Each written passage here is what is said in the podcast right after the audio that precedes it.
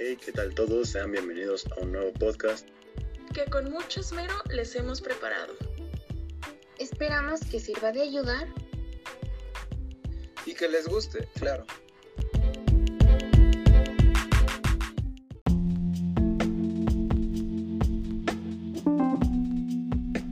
Hoy platicaremos sobre un tema bastante importante, aunque a la vez es ignorado por la mayoría de nosotros.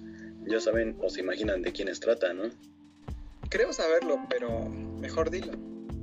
Pues bien, trata de las comunidades indígenas y cómo estas son tratadas, ya que aunque México firmó el convenio 169 de la Organización Internacional de Trabajo en 1990 y en 1992 el país se reconoció como una nación pluricultural, la verdad aún es un problema que la gente no incluya o discrimine a las personas de origen étnico.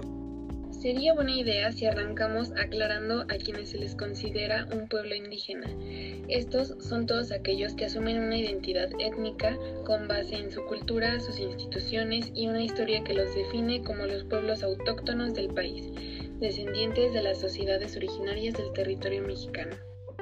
De hecho, el Estado mexicano reconoce a los pueblos indígenas al definirse en su constitución política como una nación multicultural fundada en sus pueblos indígenas. Aún así son muy olvidados. Qué lástima. Sí, caray. Sin embargo, hablando un poco de historia, el término indio lo descubrió Cristóbal Colón.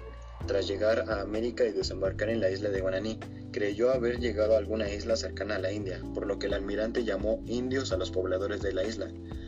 Y bueno, pues lo que no imaginaba es que al bautizar a los habitantes de Guaraní con este nombre, también estaba bautizando innumerables pueblos de los que probablemente nunca tuvo noticia.